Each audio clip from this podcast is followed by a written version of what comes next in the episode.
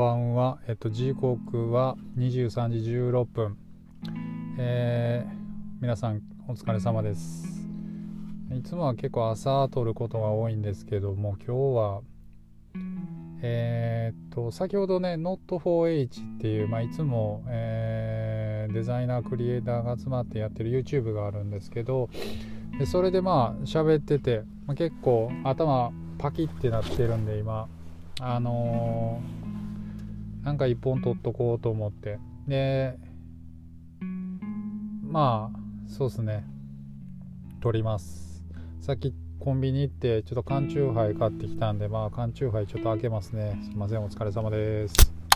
はい。えっとはい。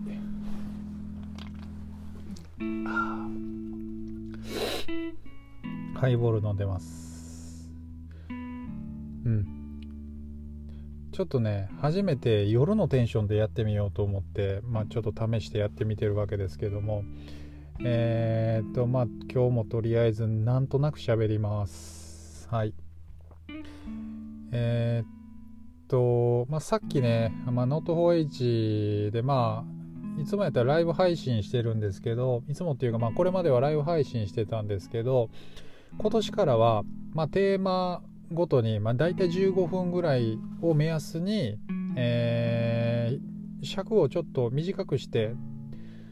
あのー、動画配信をしてますと。うん。で、今日最後のテーマ話したやつが、えっと、新しい最近話題のアプリで、クラブハウスっていうアプリケーションですね、スマホのアプリで、でまだまだデスクトップアプリがなくて iPhone アプリだけらしいんですけども、まあ、僕もよく知らないんですけどっていうのも、まあ、昨日なんかツイッターでね、まあの話題になってるのを見かけで僕も早速ダウンロードしてみたんですけどただなんか招待制なんですよね。招待制でで全然あのー登録しただけではあのアプリインストールしただけでは使えなくてで誰かしらあの友達から電話番号によってね追加されてで、まあ、入ると。結構昔もうね多分 30, 30代の人はねもう記憶あると思うんですけどミクシーってありましたよね。ミクシーあれの音声バージョンみたいな感じで結構それがニュアンス近いかなと思います。だから知り合いに招待制ででなんかね自分たちでルームって言ってまあコミュニティみたいなやつですね。知り合い同士であのルームを作ってでそこにまあえっとえー、読んで、まあ、友達だったりとか知らない人読んで、まあ、話すみたいな感じで同時に会話ができるアプリケーションなんですよね。で、まあ当然僕も初めてだし、で、あの、まあね、しょまあそれはまあいろいろ使い勝手があって、あんなことできるな、こんなことできるな、みたいな感じで、まあその、配信自体は盛り上がりましたと。うん。ね。いいっすよね。これクリエイターが集まるととりあえず当たり新しいものを使うみたいなこの流れ、まあ、非常によくってまあ彼らと話してると結構そのインスパイアされたりとかなんかこう頭がパキッてする感覚が僕すごいあのー、気持ちいいんですけどあのー、まあこのズズームの配信の中でこのクラブハウスっていうアプリ流行ってるよねみたいなやつをあの西永さんって言ってね、あの西永さんが見つけてきてくれた、ね、一人のメンバーの西永さんが見つけてきてくれて、まあ、話題をこうスラック上で、あの話題になってるよねっていう話を、まあ、あの投げかけてくれたんですけどそこにね、あの池早さんっているじゃないですか池早さん。えっとまあここも説明いらないかなと思うんですけどあの池早さんがクラブハウスっていうアプリが話題だよっていうことをなんか YouTube で説明してるやつがあってで実は僕も今日たまたま今朝ねあの池早さんがポッドキャストやってるんだっていうのをなんかなんか多分 Spotify かなんかの中で上がってきたんやと思うんやけどあそので見つけてであどんなんやってんやろうなと思ってたらそう最新の話題のところにそのクラブハウスっていうのをやってるっていうのが上がってて何思ったかって言ったら僕さすがやなって思ったんですよね。めっちゃすごいなこの人って思って。あのアプリケーションとかね、まあ、そういう新しい技術にものすごくあの疎い人っているじゃないですか。だけどあの人ってやっぱりこうインターネット界隈にやっぱ生息してる人なのでやっぱりとりあえずそうやってあの手をつけてみてでとりあえずなんかその使用感みたいなことをねレビューしてるっていう感じで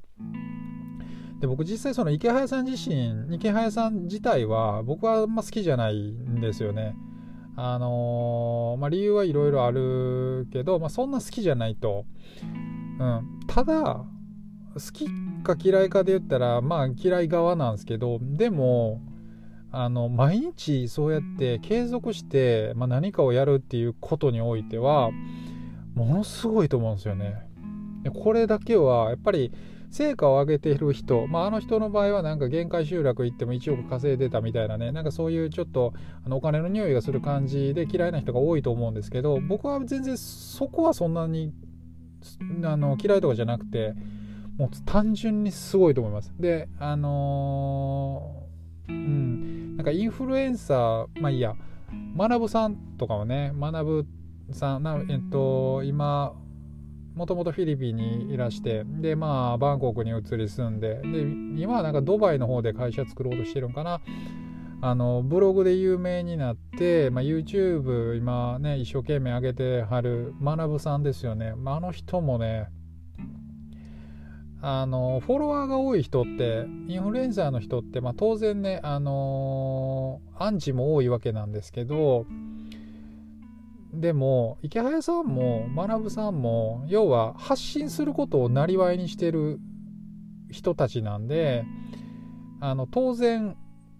やっぱりアンチが生まれて当然なんかなと思うんですよ。であのそういうインターネットの世界で情報発言をしている限り必ずそのね裏側の、えっと、意見を言う人が必ず出てくるんで。まあ、アンチが出てくるのはもう間違いないかなと。ただそれでも何がすごいかって言ったら毎日ブログなりツイッターなり YouTube なり何やったらもう工夫してポッドキャストまで同時に撮ってるっていうねでこれを継続できてるっていうのがやっぱりすごいなと思います。単純に。これは本当にすごいなって思ってて。うん。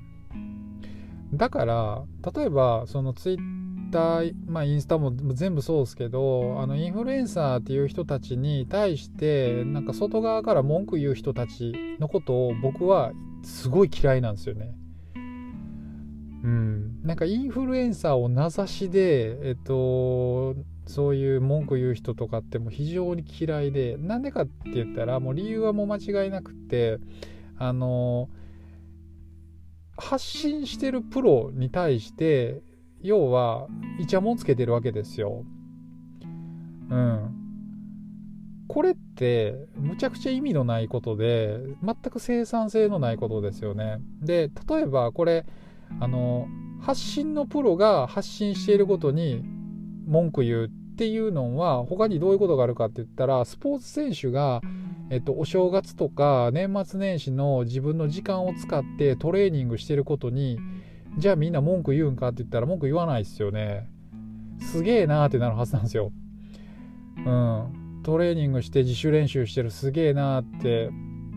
なりますよね。だこれとほぼ一緒なんかなって。で、デザイナーとかであればね、自分で、まあ、物作ってたりとか、まあ、会社員とか営業マンであれば、多分、あの、本読んだりとか、絶対日経新聞読んでたり、毎日そういう習慣してると思うんですけど、これをね、なんか外側の人が、要は、プロの領域の人にプロじゃない人が外側から言うのって明らかに自分は主役じゃないのに脇役がイチャモンつけてるのって